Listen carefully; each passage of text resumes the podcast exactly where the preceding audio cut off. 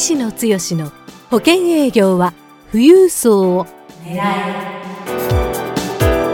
この番組は相続事業承継コンサルティング協会代表理事の石野剛が年々厳しさを増す保険業界で生き残っていくための富裕層営業術について協会員の成功事例を交えながらリスナーからのご質問にお答えする番組です。営業のヒントをぜひつかみ取ってください。こんにちは三木秀友です。はい石野剛です。石野さん今日はあの石野剛の保険業は富裕層を狙いの第7回目ですね。はい、はい、お伝えさせていただきます。今日もよろしくお願いいたします。こちらこそよろしくお願いします。今日はですねあの、はい、ご質問お寄せいただいてますので、はい、このご質問からですねまずはあの読ませていただきます、はい、あのニックネームがですね、はい、もうあのお名前だと思うんですけれども、はい、えー、広田さんという方がですね,、ですね。はい、はい、えー、いただいています、はい、えー、セミナーで、資産家が喜ぶ相続の情報を一つ教えてもらえないでしょうか？というなるほど、はい。はい。えー、我々の講座ではあのセミナーコンテンツをね、はい、もう鉄板コンテンツとして、そうですね。えー、提供させていただいて、はい、もう修了生は1000名を超えているような状況になって、ね。はい。えー、その修了生が、うん、各地でセミナーを開いている。実は今日も相続の8期のね、ね。養成講座のプレゼン編ということで、はい、セミナーの講師の練習をしている会場から私抜け出して抜け出して、はい、あこの相続の講座というのは、相続資産コンサルタント養成講座ですね。そうですね、えー、相続資産コンサルタント養成講座、はい、8期8期ですね。今は8期半年に1回やってますので、もう8期ということで。ね、合計9回目ですね。もう9回やって、それも東京と大阪でやってますんで延べで言ったら18、はいで、えー、もうだんだん、えー、期も進んでいくと皆さんの習得するポイントが分かってくるというか、うん、まあ、講師も私からうちの会社の西に担当が変わって、ね。はい、えー、彼も非常に教し方がうまくて非常に我々がゼロ期1期から始めた、まあ、ミキさんがねゼロ期生だったんですけども、はい、その時のセミナー講師の実演のレベルから考えるとすごく、ね、うん、レベルが上がってるし、受講生がもうこう自然として今練習してますけどすごくうまくやってるとい。うこと、まあ、これはちょっと枕の話ですけどもね、えー、広田さんのご質問がセミナーえー、で資産家が喜ぶ相続の情報を一つ教えてもらえませんかと。えー、ということですので、えー、このご質問にじゃあ一つ教えてもらえませんかということですけども今日は特別3つ教えてもらいましょう、はい、はい、3つ、うん、あの資産家が喜ばれる相続に困ってられる方が相続のセミナーをして一番受けるポイント、はい、えー、というところでいくと、うん、まず1つ目はですね、えー、皆さん結構大変だと思われると思うんですけども、えー、プロフィールプロフィール、ね、あ自分のプロフィールでいかにつもつかめるか。大体セミナーやるときには自己紹介から始まりますよね、はい、えー、そこのところで、えー、資産家といっても相続のテーマであれば大体60代アッパーの方が来られるという前提ですので、えー、その人たちがいかにつかめるかどうかっていう部分でいくとプロフィールの中にその人たちが共感できるようなあのポイントを入れると意外とスムーズにセミナーが運びますし、で、えー、60代アッパーのセミナーに来られる方の比率はやっぱり圧倒的に女性が多いですから、はい、その女性に受け入れてもらえるっていう前提でいくと、えー、どちらかといったら相続のプロだというふうにね、えー、強く伝えられるものがあればそれはインパクトがあるんですけども、でも実はそれ以上にその60代アッパーの資産家の、まあ、女性の方が共感してくれるのはその人の人となりをどう出していくか、あの自分の趣味であったり家族の写真をそこにそれとなく入れていきながら家族のに対する思いをねそこにちょっと付加するとかましてや自分のご両親に対する思いとかそういうところで話ができるとあこの人私応援してあげたいわっていうかねなんかやっぱり人っていうのは好き嫌いというか受け入れられるかどうかによって次のステップ、えー、セミナーで言ったら個別相談につながるかどうかということですから、プロフィールの作り方にちょっと工夫を凝らして自分がこれだけできるのよっていうことを言うのも大事ですけども見てられる方にいかに共感してもらえるかっていうような。ちょっとしたお茶目なポイントでもいいと思いますし趣味の部分でもいいと思いますしご高齢の方があピピッと反応してくれるようなですね、えー、そういう趣味であったり関心事であったりボランティア活動であったりそういうこと自分がやってるっていうところをお伝えされると非常に受け入れてもらえるっていう話になる、えー、それが1つ目、はい、えー、プロフィールですよね。ね。はい、で、えー、2つ目はですねあの相続のセミナーをやるという前提ですると、どんな偉い人多くの場合はあの税理士さんとかね、うん、えー、司法書士の先生とか弁護士さんがやられるセミナーっていうのはその使用の権威に基づいて知識情報を伝えてもらう、うん、難しい話をするのがそのセミナーがあいいんだというふうに、えー、大きな勘違いをされがちなんですけども、うん、えー、この富裕層の方々言ってもやっぱり60代アッパーで一般的な目線でものを見てられる方お金を持ってられても話の内容っていうのは一般の方と基本的には変わらないレベルでいいということなんですね。で、えー、2つ目のポイントをお伝えすると、えー、具体的な相続にまつわるエピソードできたら自分の経験値もしくはあ、まあ、自分の知り合いでこんな苦労された方がいます実体験に基づいた話をすることほど説得力があるものはありません。でそういう話を入れるとあこの人も本当に相続に困ってられるんだ、でセミナーに来られてる方っていうのはあ、えー、あ相続に自分が関心があってやっぱり問題を抱えてられる方ですので、あこの人も私の困ってるポイントを理解してもらえる人なんだっていうここもやっぱり共感というポイントになると思いますけどもね、えー、その辺りが非常に大事になってくる。えー、僕の場合は最初の頃は実はあ百貨店さんの外商向けにやった枕のところでプロフィールを言った後で、はい、えー、自分の相続にまつわる苦労話、私は父を今から6年前ですかね、えー、亡くして、えー、その時にやっぱり荒相続が起こった、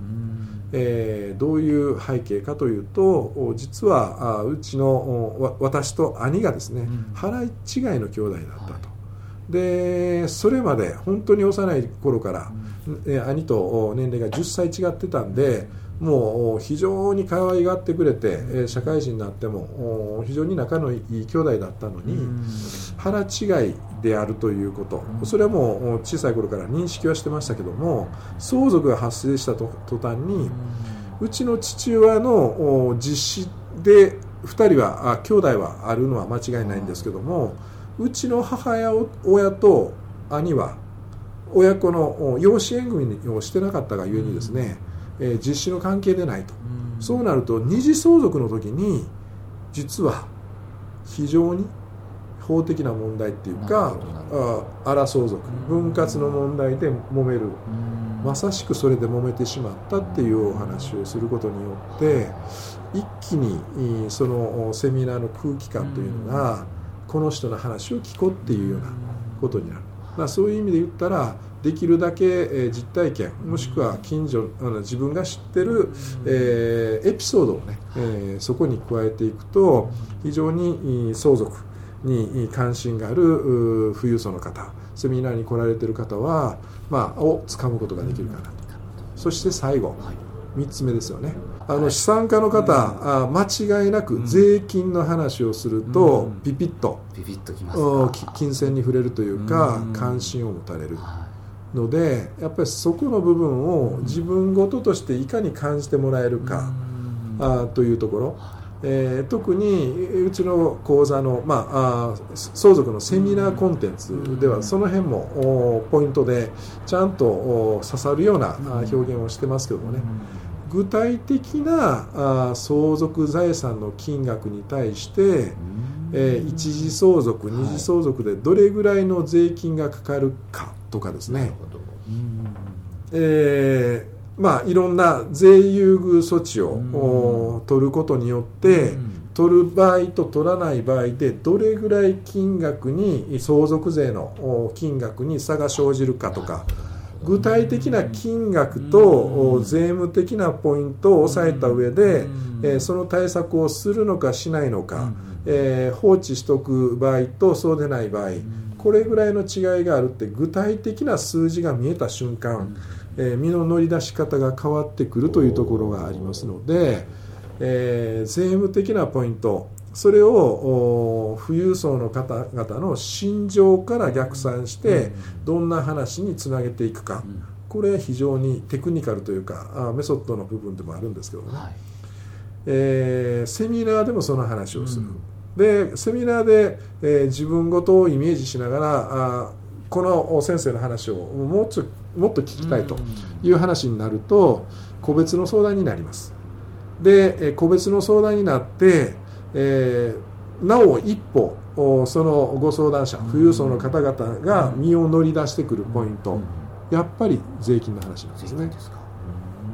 でどういう税金の話かって言ったら、我々相続資産コンサルタント養成講座では、保険セールスパーソンが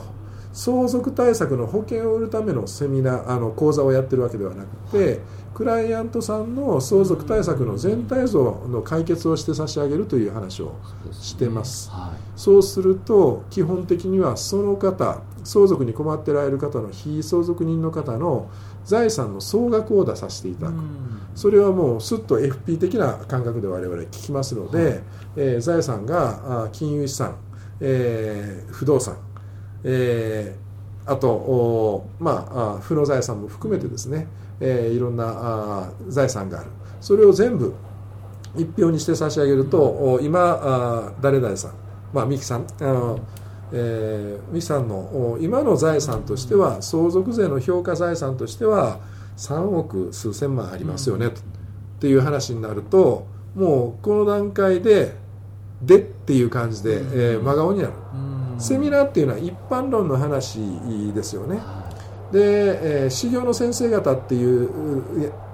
がやるセミナーっていうのは、うん、一般論の話を知識レベルで一般的な話としてしか話をしないので、うん、えー、聞いてて、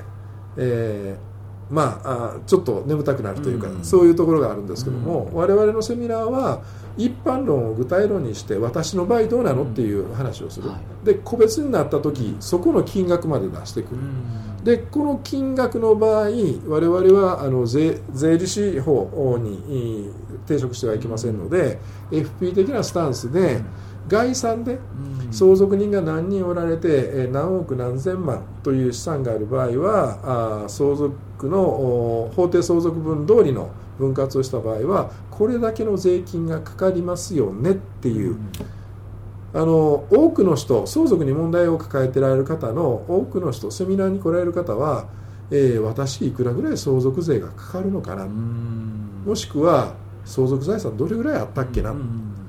で何かしたらどうなるの？っていうことを知りたいんですよね。そこを知りたくそこを知りたいっていうやっぱり資産家の方は間違いなく税務的な部分はすごく意識されてる。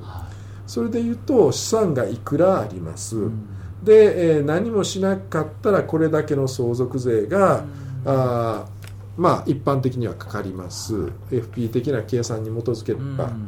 でもこれをこういう対策をすることで、えー、まず入り口で例えば非課税枠の生命保険入ってられますか、うん、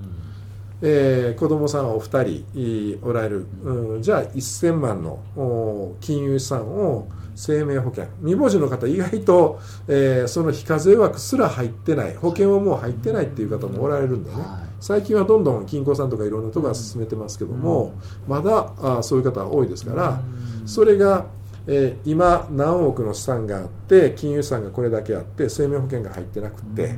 えー、非課税枠の息子さん2人もしくは子供さんを2人3人。で1人500万の生命保険。金融資産の銀行から1000万生命保険に変えるだけで、えー、この相続税が場合によっては1000万の半分の500万税額が減ることになるんですけどもっていう話。これはねあの富裕層の方って言って、うん、えー、具体的にその数字を見れば、うん、でいきなり、えー、皆さん保険セールスパーソンのセルフイメージが、うん、の方がまだ多いかもわかんないですけども、セミナーやった講師の方だから相談者の方は先生って言うんですよ、はい、そしたら先生この保険どうしたら入れるんですかっていうような話にもなりますし。えー、これはやらない手はないよねっていう話の部分に入っていくというところでもありますので税務的な話を一般論だけで人事だと思わせずに自分事と思ってもらうセミナーで思ってもらって個別相談の時により自分のこととして明確に理解してもらってで今の話で言うと入り口の部分で例えば非課税枠の生命保険に入ってないものであるとすると分かりやすいですけども金融資産。最近はね1000万の保険金に対して掛け金1000万っていう保険がいろんな保険会社出てますよね。だから銀行で預けてる1000万を保険会社に預け替えるだけで500万節税、えー、相続税が減るとしたらどうでしょうかねっていう話。その後まあ他に子どもさんの教育資金なのか小規模宅地の特例なのかもしくは不動産をどう活用するのか。違う形で生前贈与でお孫さんに毎年110万お渡しをするとすると10年かけるとどれぐらいの資産が圧縮できて、それに対して相続税。110万は贈与税非課税ですよねと、お孫さん3人いて330万。10年3300万。資産が圧縮できたとするとどれぐらい税金が減りますかね、だからここですよね。はい、あのー質問の内容として3つのポイントをお伝えさせていただきましたけども、はい、最後は何と言っても税務的な話を一般論じゃなくて具体論で話をする。これは一気にクライアントさん。相談者の方富裕層の方と距離が縮まって先生っていう話になってくると。いうことになります。なるほど、わかりました。今日はあのご質問としてはですね、はい、あのセミナーで資産家が喜ぶ相続の情報一つ教えてもらえないでしょうか、はい、ということだったんですけども、はい、あの特別に3つですね、教えていただきましたが、1つ目はあのプロフィール。ということで、あの2つ目ですね、はい、これあの、まあ、実体験に基づいたエピソードを盛り込むということですね、まあ、相続に関わる、はい、特に苦労したっていうようなね、ねえー、体験談を盛り込まれると、うん、あこの先生も苦労されたんだっていう共感がすごく入ってくるかなという感じですよね。で3つ目はやはりあの一番の関心事としてはこう税金のところやっぱり税金がということですね。はい。はい。わ、かりました。はい。ではあの具体的なこう数字もね盛り込んでいくっていうところがすごくポイントだということも教えていただきましたので、はい。はい、であの今日はですね、はい、石野剛の保険営業は富裕層を狙いの第7回目ということで、はい、お届けさせていただきました。はい。で石野さん今日もどうもありがとうございました。はいどうもありがとうございました。番組からお知らせです。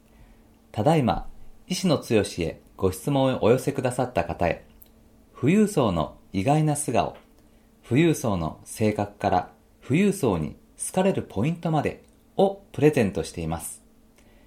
http コロンスラッシュスラッシュ souzokujigyou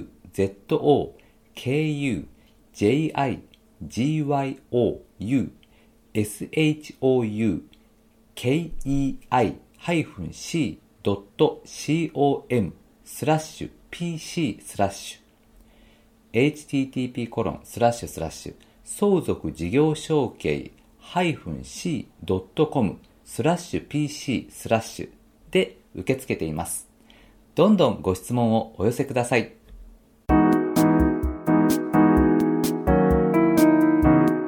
今回の番組はいかがでしたか？番組では医師の強しへの質問をお待ちしております保険営業は富裕層を狙えで検索していただきこの番組のホームページからご質問をお寄せくださいそれでは次回の番組を楽しみにお待ちください。